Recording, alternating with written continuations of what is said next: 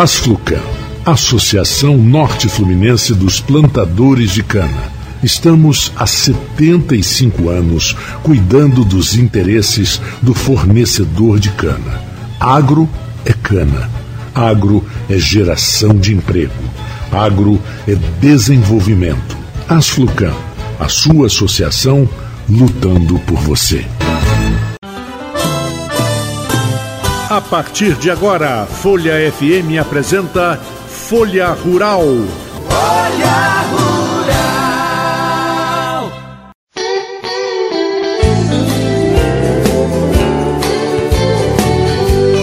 Bom dia, ouvintes da Folha FM, principalmente você que curte o Folha Rural todo domingo aqui na Folha FM às 9 horas da manhã. Eu sou Marco Antônio Rodrigues e hoje no Folha Rural nós vamos falar um assunto, vamos iniciar um assunto, eu nem digo vamos falar, porque com certeza isso vai dar vários programas, é, sobre um, uma coisa muito importante é, no mundo hoje. Bom, é claro que é, mas a viticultura, quer dizer, é, é produção de uvas, é fundamental hoje em dia e eu quero conversar com é, o Leandro Espanhol. Leandro, como vai ser? É um, é um prazer falar com você. Muito obrigado por ter me, me atendido essa, essa, esse pedido. E eu quero conversar com você sobre um assunto que hoje em dia é. Ninguém hoje, todas as pessoas de todas as faixas é, sociais e tal falam e tomam o seu vinho de uma forma ou de outra. E o vinho, é claro, que é o produto da uva.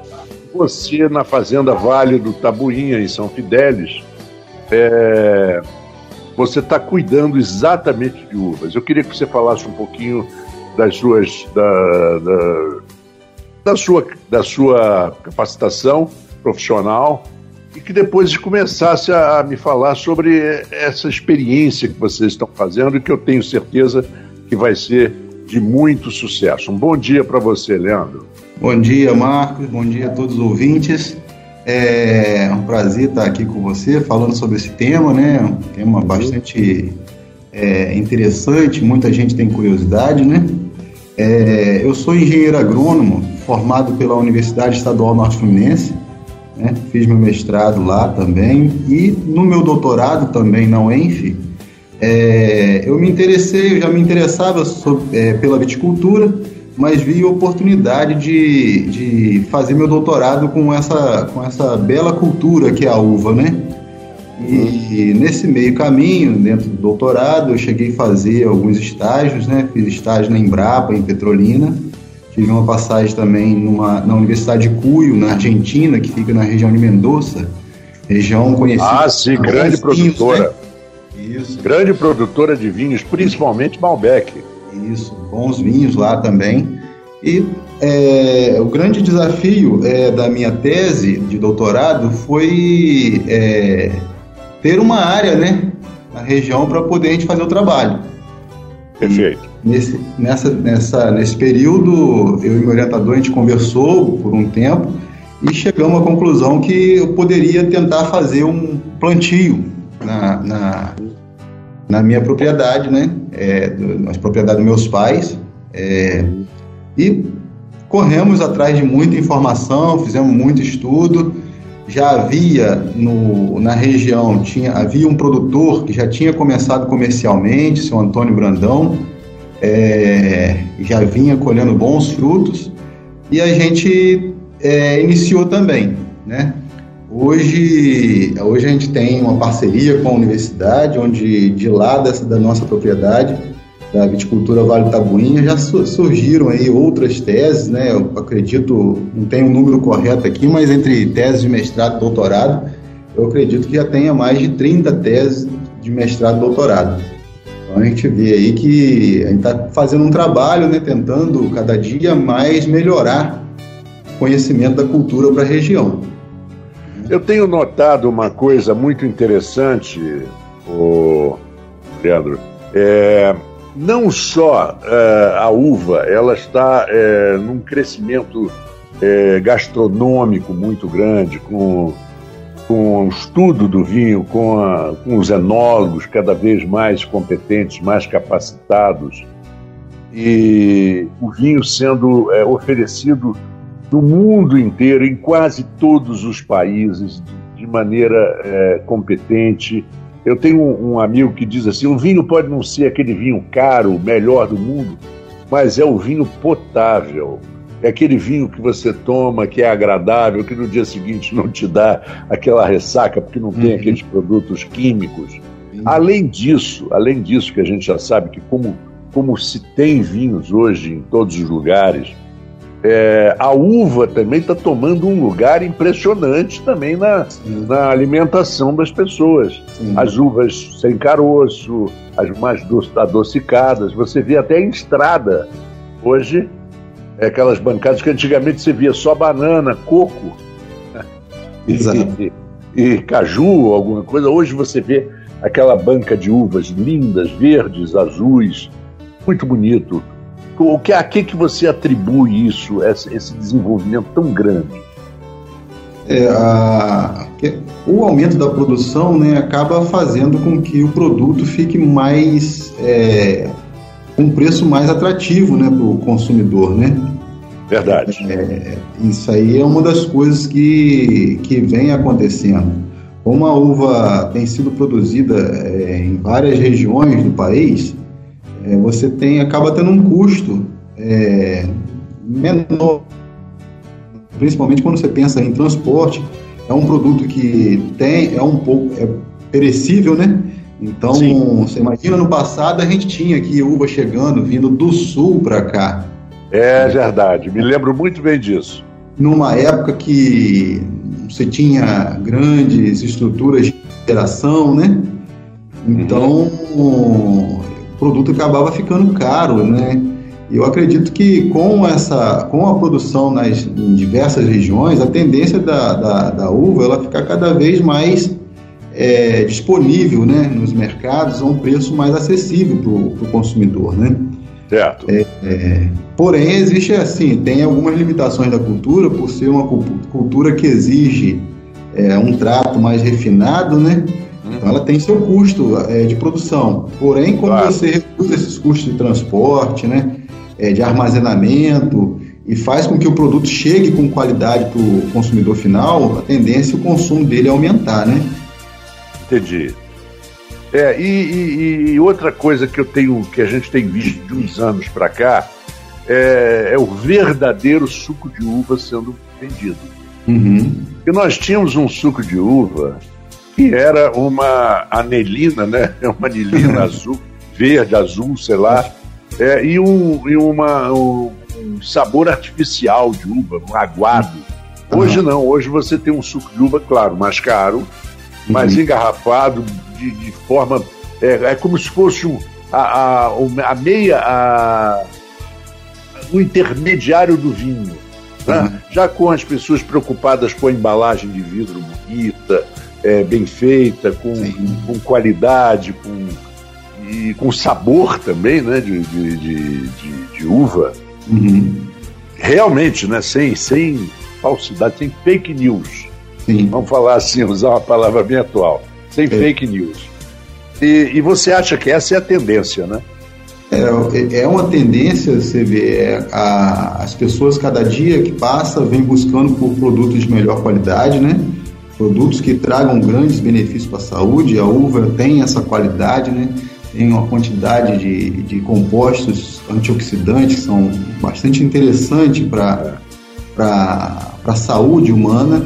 Né? E, então, assim, a procura por produtos de melhor qualidade e também o trabalho que o Ministério da Agricultura, ele, hoje ele, ele tem isso muito bem definido, né? É, sobre a bebida, né? Então, hoje você tem bebidas é, igual a que você citou aí no passado, tinha. Mas é. é, a questão da rotulagem deixou. Tem uma, uma estrutura de rotulagem mais, mais adequada que permite você ver que o produto é de fato uma, um suco integral, né? que ele não tem mistura, né? Que ele é um produto, um produto feito com, com qualidade mesmo, né? A gente vê é muitas é vinícolas, muitas vinícolas hoje estão, é, além da produção de vinho, viram esse nicho de mercado, estão produzindo cada vez mais sucos de boa qualidade. Exatamente. Né? Exatamente. E interessante é que tem aumentado muito o número de pessoas que têm lido a, as informações nutricionais da, da, dos produtos. Exato. É porque antigamente se passava despercebido, você estava tomando. Sim. O sujeito tinha pressão alta, estava comendo, tomando aquelas sopas enlatadas, que é de sódio até o, a, a, a, lata tem sódio. É. E, e, a pessoa, ah, não vou comer sal, mas está comendo sódio. E não tem noção de que uma coisa é quase que a mesma. E sódio, potássio, os conservantes. Claro que conservante vai ter que existir algum para que tenha um, uma durabilidade. Senão você chega no supermercado hoje e amanhã já não pode mais vender. Uhum. Porque, como você disse no início do nosso papo, a, a uva é um, um alimento perecível. Tá? Sim. E, e, isso tem que ter um certo cuidado, mas cada vez menos produtos conservantes é. e mais sabor, mais sabor. Agora me diga uma coisa, o que que a sua fazenda está oferecendo hoje, por exemplo, a, ao público que quer conhecer, que quer comprar, que quer experimentar, que quer saber como é? O que, que vocês têm feito? E, nossa... e, me fala um pouco também da região de São Fidélis. A fazenda está em São Fidélis ou não? Sim. É, ah, tá. A fazenda fica no município de São Fidélis, tá? Só que a gente está num, numa região de divisa de três municípios. Então eu estou muito próximo da divisa de Cardoso Moreira com Italva.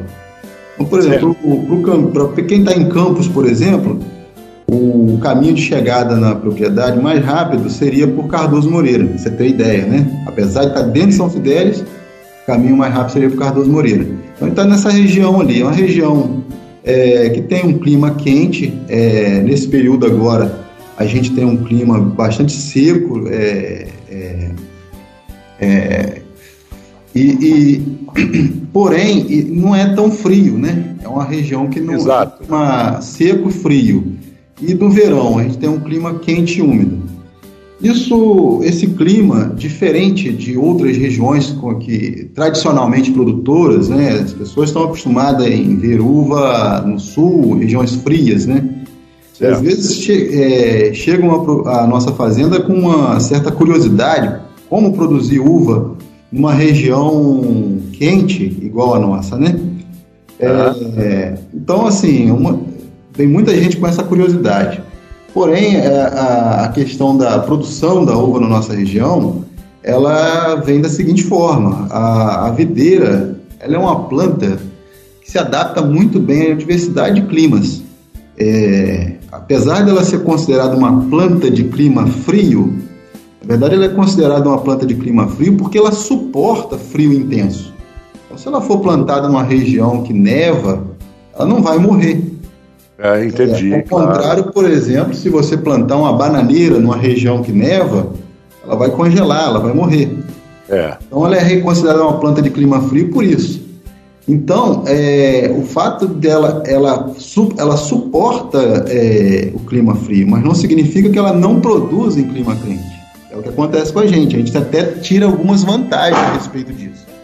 Quando a gente é verdade. pensa em produção de uva para mesa, no uhum. caso, a gente consegue fazer até duas colheitas por ano, por não ter um inverno rigoroso, né, que faça com que a planta pare o seu desenvolvimento. Aliás, é, sem querer te interromper, é, hoje em dia existem vinhos, por exemplo, produzidos com seus vinhedos, produzidos na África do Sul, é, na, na, Austrália, onde nós Sim. temos climas quentes também, é, no Vale do São Francisco. Em Petrolina. Em Petrolina, onde Isso. a qualidade é excelente. Sim. E na Europa tem algumas áreas da Grécia, onde produz um ótimo vinho numa área mais quente numa área mais próxima do Mediterrâneo. Quer dizer, isso, isso, isso, como você falou, a, a uva é, é, é de uma é, é, uma, é, uma, é uma fruta eclética. Uhum. Ela se adapta uhum. bem a vários, a vários climas. Isso. Então, assim, a gente observando isso, principalmente nos estudos, né, no doutorado, a gente chegou à conclusão que a gente poderia produzir uvas na região com qualidade, né, é, tirando até essa vantagem de ter até duas safras por ano.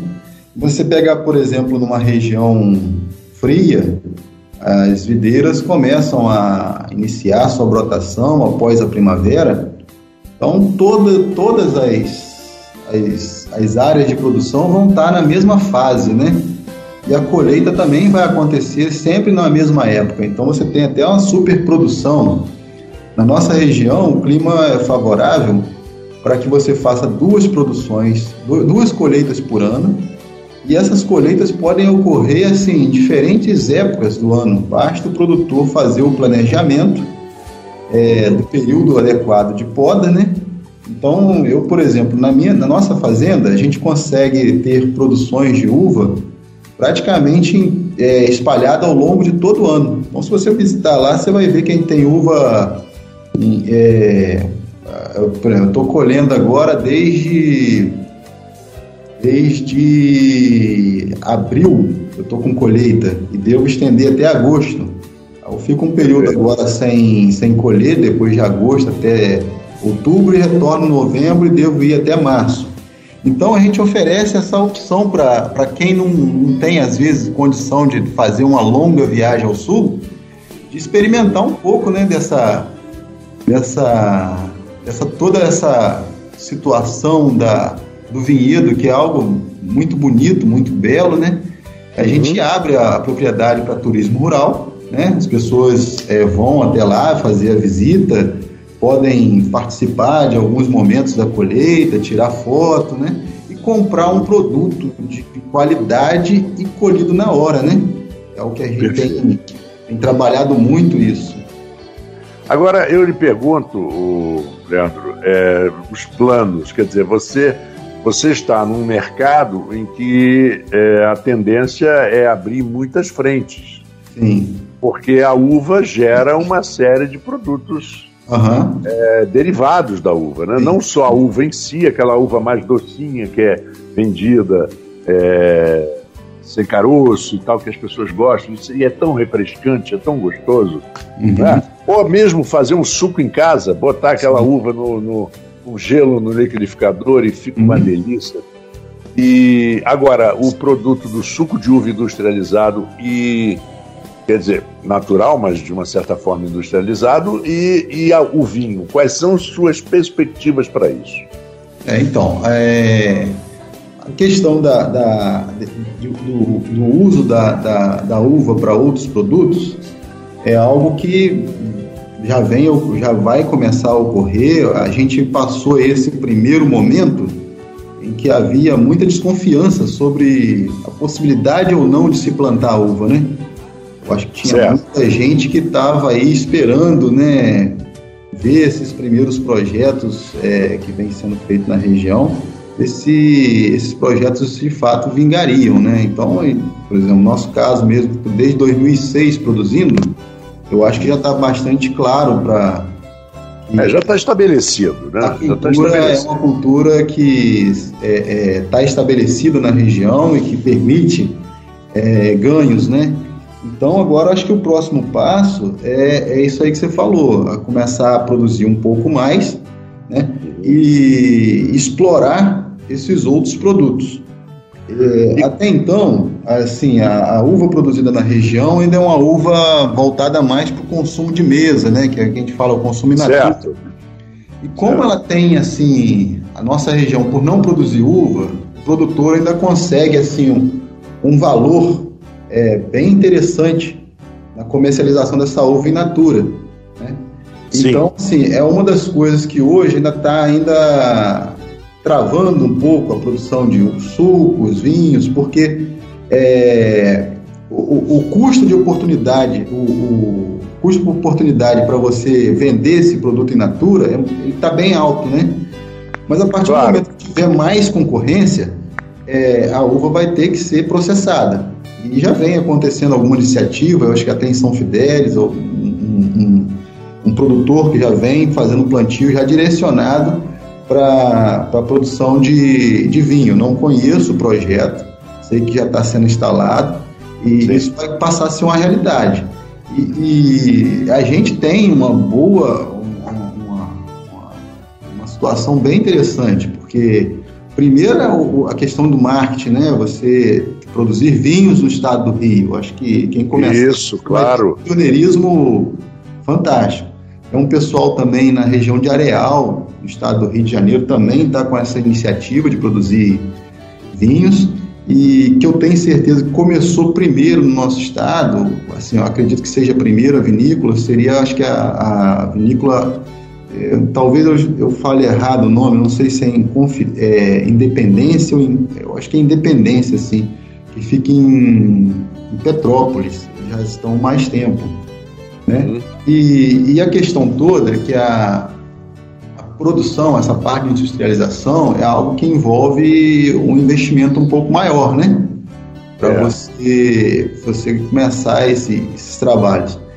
Então, a tendência é começar a ter projetos maiores, de maior porte, para poder iniciar isso. E em termos é, é, é, pequeno porte, né, pequeno produtor, já existe alguma iniciativa fazendo um suco artesanal, né, vendido na propriedade, né? É o caso nosso lá, a gente faz um, um pouco de suco, é, fazemos alguns, é, alguns produtos derivados da uva, né? Mas ainda de forma artesanal, é, porque existe essa questão, a gente trabalha muito com turismo rural e então a gente tenta atender ali a estrutura dentro da propriedade, ainda não parte... Aliás, aliás, Leandro, uhum. quando você fala turismo é, rural, eu cheguei a fazer um programa rural sobre o turismo rural, né? o, que, o, o turismo ecológico, o turismo rural. E isso vai ser, com certeza, tema de um uma próximo papo conosco uhum. sobre isso, porque eu acho que é fundamental as pessoas saberem é, minimizar os custos de uma forma produtiva. Porque quando você tem, de repente, uma fazenda, e se essa fazenda pode oferecer é, uma possibilidade das pessoas é, até se hospedarem, se for o caso, em, em, em quartos é, e ter aquela vida de fazenda por dois, três dias, isso diminui o custo é, básico da, da propriedade. Né? É como se você estivesse arrumando uma parceria. Aliás, parceria que a gente vai ter que falar sobre o, o vinho, talvez exija parceria. Uhum. É, ah. e, e, e, permitir, eu acho que é, tem o lado, o lado do, do, produtor que é bastante benéfico quando ele, ele tem essa abertura da propriedade dele para que as pessoas conheçam, né? É, tem o lado rentável da coisa, da, da, da atividade, né? É algo bastante prazeroso para quem recebe visitantes, e, e recebe bem, né, que a gente produz um produto de qualidade, mas você ter a pessoa, alguém ali que, que te incentiva, né, poxa, a uva está muito doce, é, que lugar bonito, né, isso faz com que o produtor se sinta motivado. E por outro lado, você permite uma experiência pro, pro, pro turista, né? Vamos dizer assim. Tem muito, hoje é. a gente tem muita situação de, de crianças que às vezes são criadas em situações assim é, bastante limitadas dentro das cidades, né? Que não conhecem. Ah, sim, claro. O que ocorre claro. no mundo do, da, da, produção, ele não tem ideia de como aquele alimento chega na, na, na mesa dele, né? E quando você abre isso, você vê que a curiosidade das crianças são, é, é algo impressionante. Eu, é verdade. Eu abro a propriedade para visitação de, de escolas, né? É, agora, recente, eu recebi um grupo de estudantes é, numa escola de São Fidélis e você vê assim no olhar das crianças é, é, e é interessante que assim criança normalmente quando ela está num ambiente igual esse eles ficam meio dispersos olhando tudo, né? Mas quando uhum. você começa a falar daquilo que eles estão vendo ali, eles estão muito interessados porque é tudo muito novo. O quanto eles prestam atenção, os olhos brilham, né, pelaquela informação e depois é, eu recebo muito feedback de professores falando: nossa, os nossos alunos gostaram muito da, da visita, tudo que você falou, eu nunca vi eles tão é, presos a uma, uma fala, né? Porque eles estão interessados em ver aquilo ali. Né? É uma coisa que é fora da realidade dele, do mundo deles. E a gente precisa mostrar para as crianças que como o alimento deles chegam na mesa, né? Até mesmo para no futuro eles terem uma capacidade de escolher, saber exatamente o que é qualidade de produto, como a gente começou a falar no, no início do programa, né? É.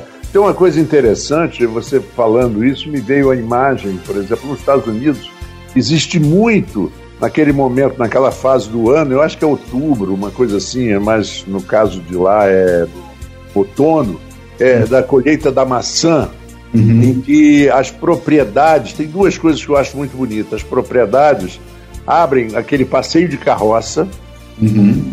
e as crianças vão com um saquinho na, e vai, vão colhendo as maçãs, e você uhum. tem, cada criança tem direito para aquele precinho pequeno uhum. é, simbólico acolher é, a, aquela quantidadezinha de maçã e tal. E, e, a criança come aquela maçã com um prazer muito grande, porque ela foi e ela participou da colheita. E outra coisa que eu achei muito bonito nos Estados Unidos, uma vez, uma pequena fazenda de, de maçãs também, eles colocavam, quando a produção era muito grande, uns saquinhos com seis, sete maçãs na cerca dizendo que se você não tem maçã e não tem como comprar, pode dispor de uma uhum. dessas aqui. E o povo respeita, porque se chegar aqui, alguém vai de caminhão pegar todas e abrir uma banca no mercado municipal. Né? Verdade. Porque tem isso logo. É. Mas lá o povo respeita, né? Tem, tem essa cultura. Mas cultura, cultura, perdão, é uma coisa que se você não teve até, até então, você pode passar a ter a partir de agora, né? Uhum. A cultura pode ser uma nova cultura, uma coisa Sim. estabelecida. Eu acho que é isso que, que, que, vocês estão fazendo, mostrando às crianças, primeiro, trazendo a, a, as terceiras, segundas, terceiras gerações das famílias, dos fazendeiros, ao invés de ficar ir para a cidade para estudar engenharia, advocacia e tal, estudando é, qualquer coisa ligada à agronomia, ao agronegócio e voltando para as suas fazendas e modernizando as fazendas. Sim, verdade. Isso, tá, isso é sensacional o que está acontecendo agora. É, o, essa, essa, eu principalmente eu passei por, por algo parecido com isso que, eu tô, que você está falando. E ah. eu, eu, fui criado nessa propriedade, né, nessa, nessa propriedade rural. É, e sempre vi meu pai trabalhando com. A gente, a gente, trabalhava com gado de leite, né? Pecuária de leiteira. Mas era uma pecuária leiteira bem arcaica, conforme a gente vê muito na região ainda, né? Aquele produtor de leite que é ali sofrido, tirando leite dia a dia, né? Sem tecnologia. É. E isso aí, esse trabalho me motiva porque no passado eu já fui essa criança que não vi muita esperança no campo, sabe? E pois por é. uma iniciativa, por uma iniciativa de um funcionário da Emater na época, o, o doutor Otto, é, da, da, da Emater de Talva, ele fez um projeto, se não me engano foi o Otto e o Edinho, eles fizeram um projeto de levar filhos de produtores para conhecer o, o centro de treinamento de Talva. Na época era algo fantástico, o centro de treinamento de Talva era algo fantástico mesmo. E aí, ali naquela, naquela visita, eu comecei a observar que existiam outras coisas que poderia ser feito na zona rural e que a, a, expectativa não era simplesmente ficar igual meu pai trabalhando com pecuária de leite sem tecnologia, né? E daí então eu comecei a me, me interessar mais e comecei a fazer agronomia e isso acabou é, chegando aonde chegou, né? Que a gente está falando aqui. Então, assim, eu vejo hoje o quanto uma iniciativa de, de pegar uma criança e mostrar para ela uma outra realidade, como você pode mudar a vida dessa criança, né? É, Não há dúvida. A, a gente tenta fazer isso também, mostrar para porque é, é, eu, como vim do mundo rural, muitas vezes as pessoas perguntam, mas você vai fazer agronomia, ficar trabalhando na terra? E meu irmão fazia. Meu irmão já foi. Meu irmão é engenheiro metalúrgico, também formado pela UENF. É, tivemos as mesmas, a mesma criação, as mesmas experiências, mas cada um seguiu para fazer o que, aquilo que ele gostava. Né? Eu faço o que eu gosto, ele também faz o que ele gosta. Então, o que eu quero dizer? Que muitas vezes o, o, filho do produtor rural ele abandona a, a atividade rural simplesmente porque ele não vê perspectiva. Às vezes ele gosta daquilo. Ele poderia ser um bom profissional se ele fosse capacitado, se ele tivesse conhecimento, né? Se as pessoas não desmotivassem, muitas vezes a desmotivação vem dos próprios pais que querem que o filho estude e vai fazer outra coisa, né? Não quer é. que ele fique na propriedade. Então a gente tenta mostrar esse outro lado, falar, olha, você tem possibilidade de ter uma vida boa trabalhando na sua propriedade rural, é, você tem outros horizontes, né? É, além de, de, de, simplesmente essa agricultura que a gente vê muitas vezes, né, tão arcaica, pouco capacitada, né, que é Verdade. muito comum ainda na região, né. Então a gente tenta mudar esse cenário, né, é difícil, mas a gente está tentando. Olha, Leandro, é, eu conversei, estou conversando, conversei não, estou conversando aqui com o Leandro espanhol, espanhol com H. É, aliás, eu conheci em São Paulo uma pessoa que chamava espanhol, mas era no final era espanhol, com N-I-O-L. É, é, Você, é, esse sobrenome, na verdade, ele é italiano. Por, curiosamente, nós somos descendentes de italianos. É, o sobrenome parece que, o, a, a, princípio, o sobrenome original seria, teria a grafia Spagnol, Seria uma Espagnol. forma de escrita de italiana, né? De é, que é o G, é o GN que tem isso. GN que tem um som de NH. Quando meu bisavô veio para o Brasil, eles portuguesaram o sobrenome e atacaram um H antes do R. É. Na verdade, até porque nas origens os, espanhóis, os espanhóis eram conhecidos como os ibéricos, né? Uhum. É. Mas vamos lá. É, eu te agradeço demais. Eu quero que você ao invés da gente dar um endereço da fazenda, orientar o nosso ouvinte aqui do Folha Rural a buscar primeiro vocês na internet. Sim. Qual, qual seria é, é a forma é, de internet? A gente tem página né, no Facebook, no, no Instagram, né? No uhum. Facebook é a Fazenda Viticultura Vale do Tabuinha, né? Tabuinha, é, assim como escreve. Hã? Tabuinha. É Isso. assim como escreve, tabuinha. Tabuinha. É, de tab, é como se fosse tábuas pequenas, tabuinhas. É. é, é e, e, também tem no Instagram, Fazenda Vale do Tabuinha. Aí é, e ali você tem toda a orientação de chegar e tal. Sim, né? a gente faz publicações que assim, a propriedade às vezes não, ela fica aberta mais aos finais de semana, né? Durante a semana a gente não tem não está é, tendo visitação. Então a gente avisa quais os finais de semana a gente vai estar funcionando. Como é um trabalho muito voltado, é, é, é feito pela família, né? A gente tem colaboradores, mas a gente ainda está ainda nessa fase bastante agricultura familiar, trabalhando todo mundo ali. Às vezes alguns momentos que a família não pode estar, então às vezes a gente prefere para poder fazer um bom atendimento, a gente atender, não atender naquele final de semana. Então a gente avisa se tem tendo atendimento ou não, né? para poder claro. ser bastante personalizado, assim, bastante pessoal mesmo, mostrar a realidade da cultura, bater um papo, né? Mas aí então vocês podem buscar informação nessa, na, nessas, nas nossas mídias, né? Olha, muito obrigado, Leandro. É, muito, muito, muito atencioso da sua parte participar conosco aqui do Folha Rural. Eu espero que seja a primeira de uma série, porque nós vamos ter muitos assuntos para tratar nesse tempo e eu quero já é, deixar o nosso ouvinte já alerta de que nós vamos conversar sobre turismo rural. É uma realidade, não é mais um sonho. Sim. Já é uma realidade o turismo rural. Sim. Muito obrigado a você, te desejo um ótimo domingo, um ótimo fim de domingo e em breve estaremos juntos. Tá certo, sucesso com as suas uvas, sucesso com o seu suco natural e sucesso no futuro com os seus vinhos, quem sabe. Sim, né? Sim claro. É, Marco, muito obrigado por, por, estar aqui hoje conversando sobre esse, esse tema, porque, como eu falei, é algo que eu gosto bastante, né? E uhum. estamos aí à disposição. Quando, quando você precisar, a gente bater um papo aí e levar mais informação para os ouvintes. Ótimo. E eu é, convido agora os nossos ouvintes para um, um pequeno intervalo musical e depois o comercial, e nós voltaremos aqui no Folha Rural de hoje, falar uma coisa bem campista, que é o laço campista, que é uma atividade é, folclórica da região, muito bacana. Vocês vão ver daqui a pouquinho, depois do intervalo. Muito obrigado, Leandro, e fique conosco. Vem música e depois o Laço Campista.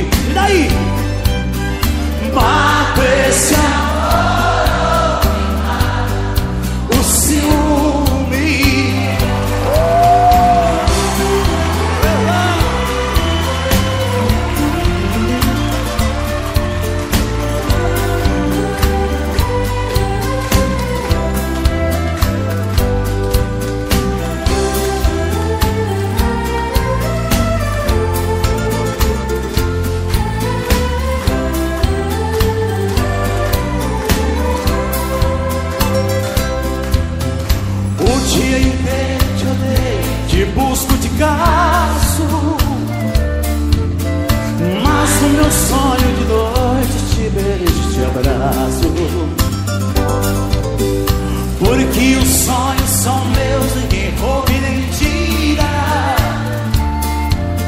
Melhor sonhar a verdade que amar na mentira. E daí? Ainda saudade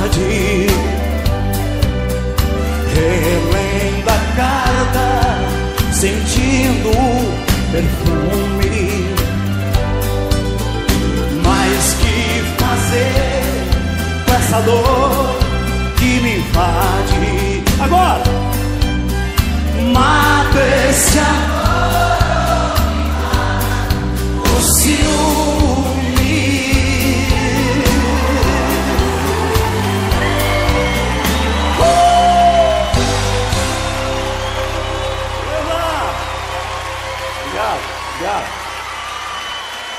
Obrigado. É um prazer enorme estar com vocês. Meu abraço, boa noite. Boa noite, gente.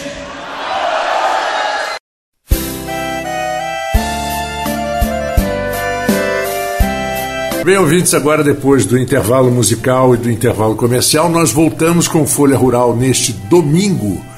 E como eu disse no final do primeiro segmento, nós vamos falar hoje de uma característica, de uma grande festa que existe em Campos, e de uma, de uma modalidade que já está cada vez mais é, associada à cidade, que é a Associação do Laço Campista.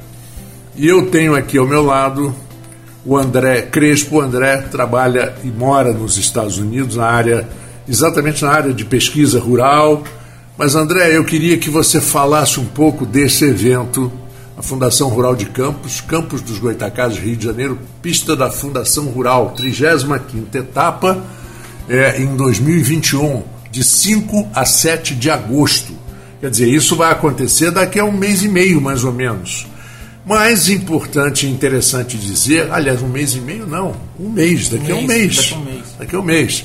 É muito importante dizer que isso já é uma tradição, já, já Campos já, já, já já tem isso até na conta de, de turismo, de, de mostrar as suas características, as suas qualidades. É, nós temos um início numa sexta-feira, às 16 horas, jovem, mirim, feminina, master, sábado às 9 horas, aberto um, aberto dois, aí domingo, profissional. É um verdadeiro show. Prêmios de mais de 60 mil reais, participação de sócios. Só sócios. Só sócios. Só sócios. Então eu queria que o André se apresentasse, é, André, que falasse um pouco para gente dessa história toda, como começou, como é que você, você é campista, como é que é essa história toda? Então, é, tudo iniciou, é, o laço campista é uma modalidade muito antiga, né? uhum. é uma forma de trabalhar né, que foi desenvolvida na, na Baixada Fluminense, né? é, mais precisamente nas áreas de Restinga, né? onde havia pega do boi no, no mato. Então havia uma necessidade de pegar aqueles bois, marcar eram chamados bois do vento. E o município de Campos era muito maior do que é hoje. Foi se desmembrando em vários outros municípios. E esse uhum. jeito de laçar se espalhou pelo Campos Antigo, né, que era um município muito maior. Né, e hoje nós Imagina, temos... né? Porque se hoje já é tão grande, já é um dos maiores, se não o maior município Exatamente. do estado do Rio de Janeiro, imagina como era, né? Porque essas cidades todas ao redor, elas pertenciam a Campos muitas delas. Por exemplo, Carlos Moreira foi desmembrado de Campos, hoje é um, um berço do laço campista também. É, né? Certo. Então a gente fala laço campista, mas é, tem uma abrangência muito maior regional né, que se espalhou né, para o sul do Espírito Santo, se espalhou para a zona da Mata Mineira também, né, e vai até Itaguaí, mais ao sul, no Rio de Janeiro. Uhum. Então o laço campista é muito popular, é uma forma de laçar única no Brasil, né, se desenvolveu na nossa região e se espalhou né, e está crescendo muito na nossa região. E eu tinha uma vontade muito grande de trabalhar com a cultura equestre, resgatando as coisas da nossa região, documentando, né, escrevendo livros, escrevendo artigos e coisas desse gênero.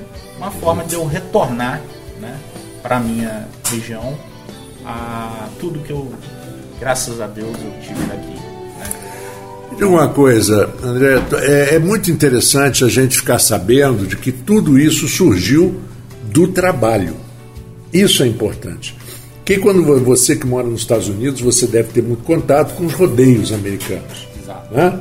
E os rodeios americanos também têm situações de trabalho do dia a dia. Do dia a dia. Do dia a dia, que enfrenta, é claro, controvérsias, é, algumas associações de proteção reclamam isso, mas isso é uma coisa normal do, do, do rural. Foi muito bom você comentar esse, esse ponto. Pois é. Porque o laço campista, hoje, ele é usado no, na fazenda e é uma das formas menos traumáticas de você, por exemplo, curar o, o, o umbigo do bezerro que nasce.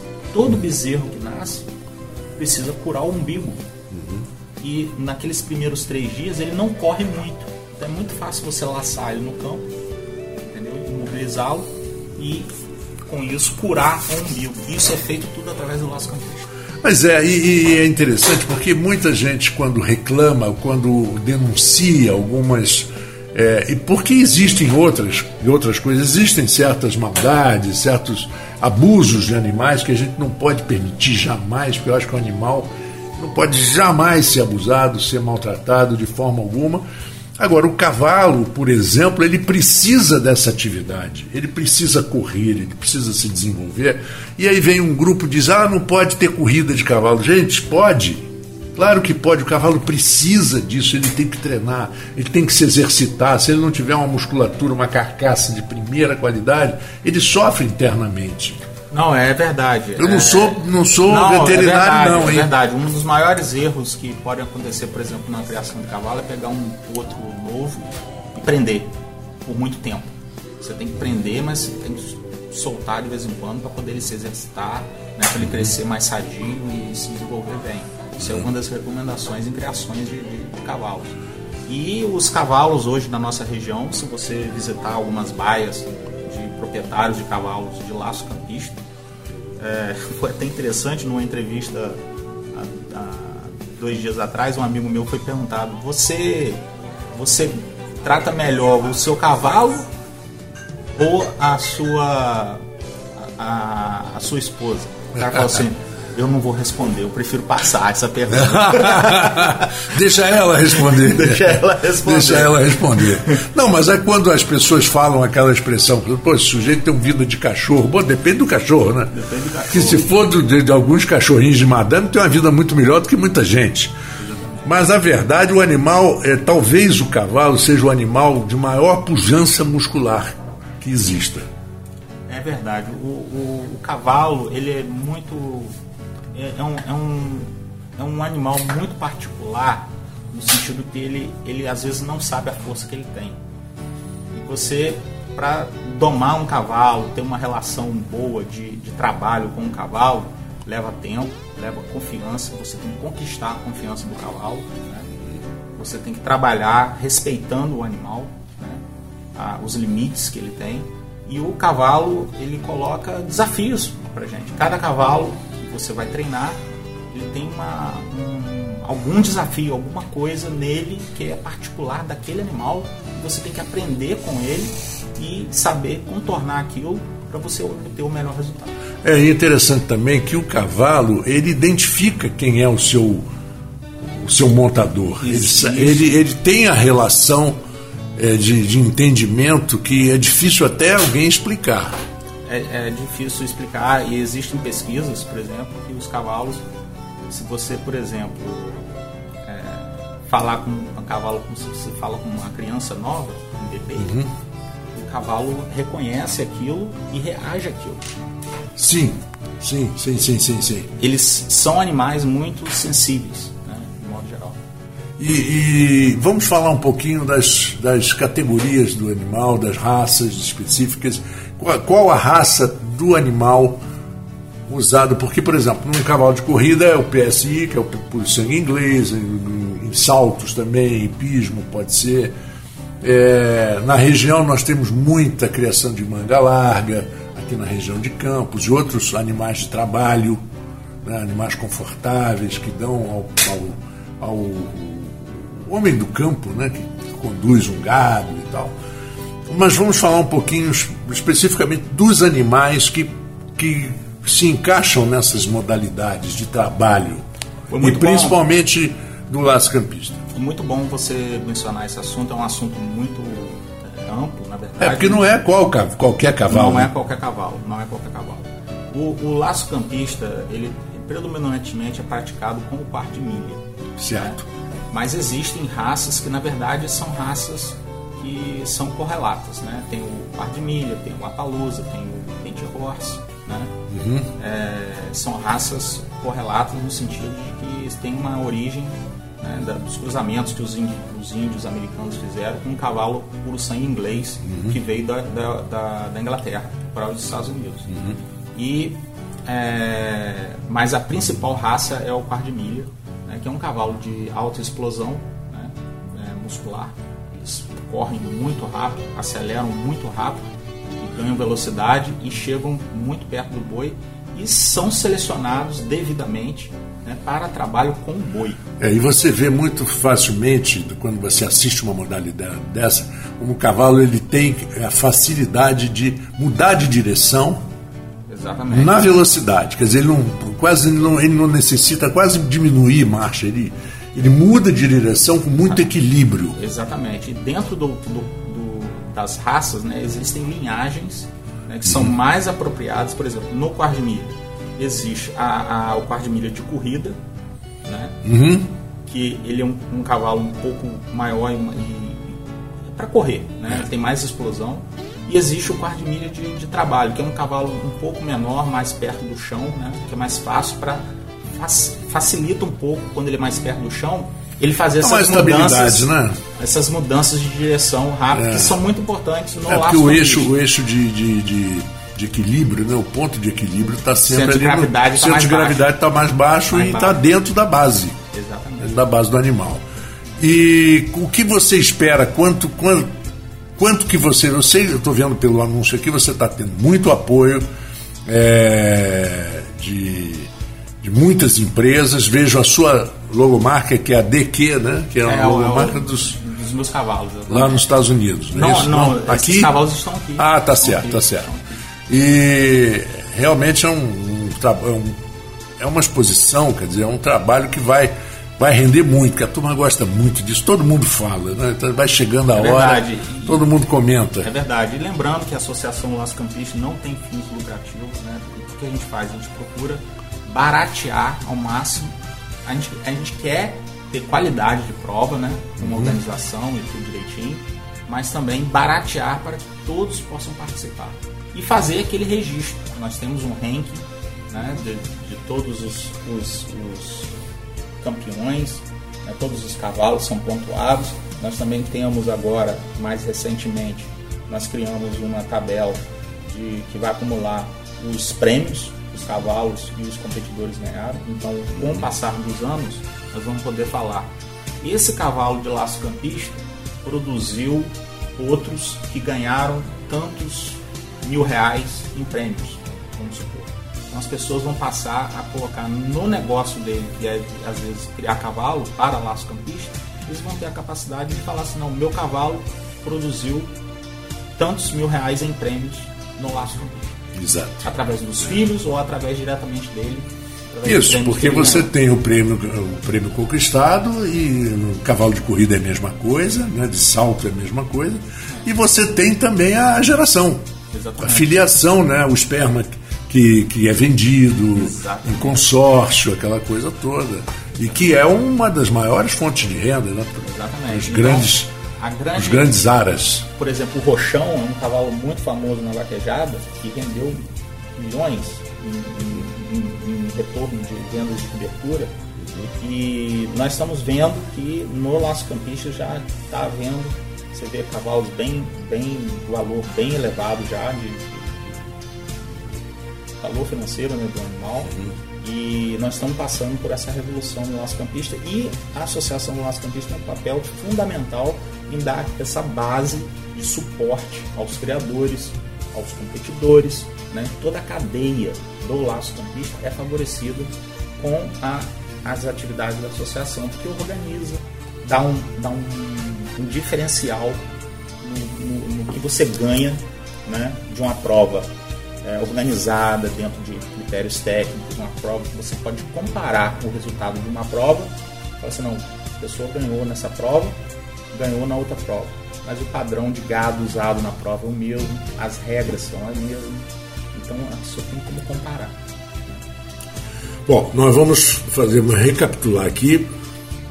De 5 a 7 de agosto é sexta, sábado e domingo. Daqui exatamente a um, perdão, a um mês, nós já estamos em cima. É, nós vamos voltar a falar sobre isso quando estiver mais perto. perdão. Mas eu acho que você tem que falar um pouquinho também das suas composições, porque normalmente quem está envolvido nesse meio rural de, de, animais e tal, a música é muito presente. Então eu queria que você falasse um pouquinho dos, da sua atividade como compositor e nós vamos até, vamos ver se conseguimos finalizar o programa com uma música sua. Muito interessante a sua pergunta. É, por quê? O que, que aconteceu comigo? Eu descobri aos 40, 45 anos que eu conseguia escrever música. E tudo isso foi através da associação. Pois é. Que eu comecei na associação do Laço Campista e, e falei assim, não, nós precisamos de uma música. E nisso, de que nós precisávamos de uma, de uma música, eu comecei a escrever. Saiu alguns textos assim, não tinha estrutura de música, era mais uma poesia misturada com redação. Mas fui ajeitando, ajeitando, ajeitando, escrevi a música. Uhum. Depois daquilo, eu falei assim, não, eu agora eu tenho que tocar a minha música. Aí eu comecei a tocar o violão. Isso tudo depois dos 45. Isso aí prova que a gente pode que ser. Que cachorro tudo. velho aprende truque novo. Né? Aprende truque novo. Isso prova que nós podemos fazer o que nós queremos ser. Isso que é a mensagem que eu gostaria de deixar para o público nosso. É, aí o, o, André vai tentar me enviar através de internet a, uma das músicas e vamos ver se a gente coloca aqui no final do programa. De qualquer forma, André, é, é um prazer tê-lo aqui. Você veio pessoalmente aqui na rádio conversar conosco. É, esperamos um grande sucesso para essa 35 etapa da Associação do Laço Campista de 2022, de 5 a 7 de agosto, na Fundação Rural de Campos. Acesso facílimo para todo mundo, todo mundo está acostumado com a festa da muito pecuária, muito tradicional. E com certeza é uma festa, é uma reunião onde as pessoas vão, e sempre uma noitezinha mais fresca, né? encontrar os amigos, tomar um drink e assistir a festa do Laço Campista. Muito obrigado por ter vindo. Né? Eu que agradeço a Folha, agradeço você, Marco, é, pelo espaço. Estamos é, disponíveis para qualquer esclarecimento que vocês precisam ter relacionado ao laço campista, uhum. né, que é tão importante no dia a dia do nosso público, né, que está aí no, no seu programa. Principalmente da Baixada, né? Exatamente, exatamente. Isso aí. E para você que é o nosso fã aqui do Folha Rural, não se esqueça, marque aí na sua agenda de 6 eh, de 5 a 7 de agosto, essa, essa exposição, essa na pista da Fundação Rural de Campos. Eu desejo a vocês um bom final de domingo. É, desculpe aqui pela tosse, mas hoje em dia, né, com gripe que, que, que vai, que vem, graças a Deus que não é Covid, mas a gripe que vai, que vem, a gente está sempre, às vezes, é uma secura, um pouco de ar-condicionado, causa uma tossezinha, mas faz parte da vida, né? Faz, e prova de que a gente estava aqui mesmo, né? É isso mesmo. Eu, pelo menos, não, não fechei a porta para sair tossindo lá fora. Obrigado, Marco. Obrigado aos ouvintes. E para você, então, um bom domingo, um bom final de domingo. Amanhã estou de volta, segunda-feira, às 14 horas, aqui na Folha FM.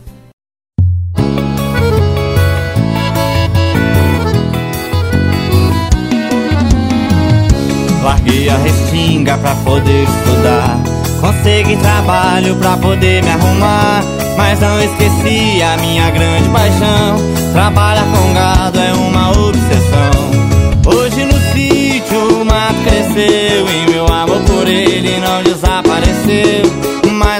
Restinga eu não tenho mais boi. Não consigo aceitar como ele se foi. Pra restinga eu quero voltar. Pra restinga eu quero voltar. A corda de couro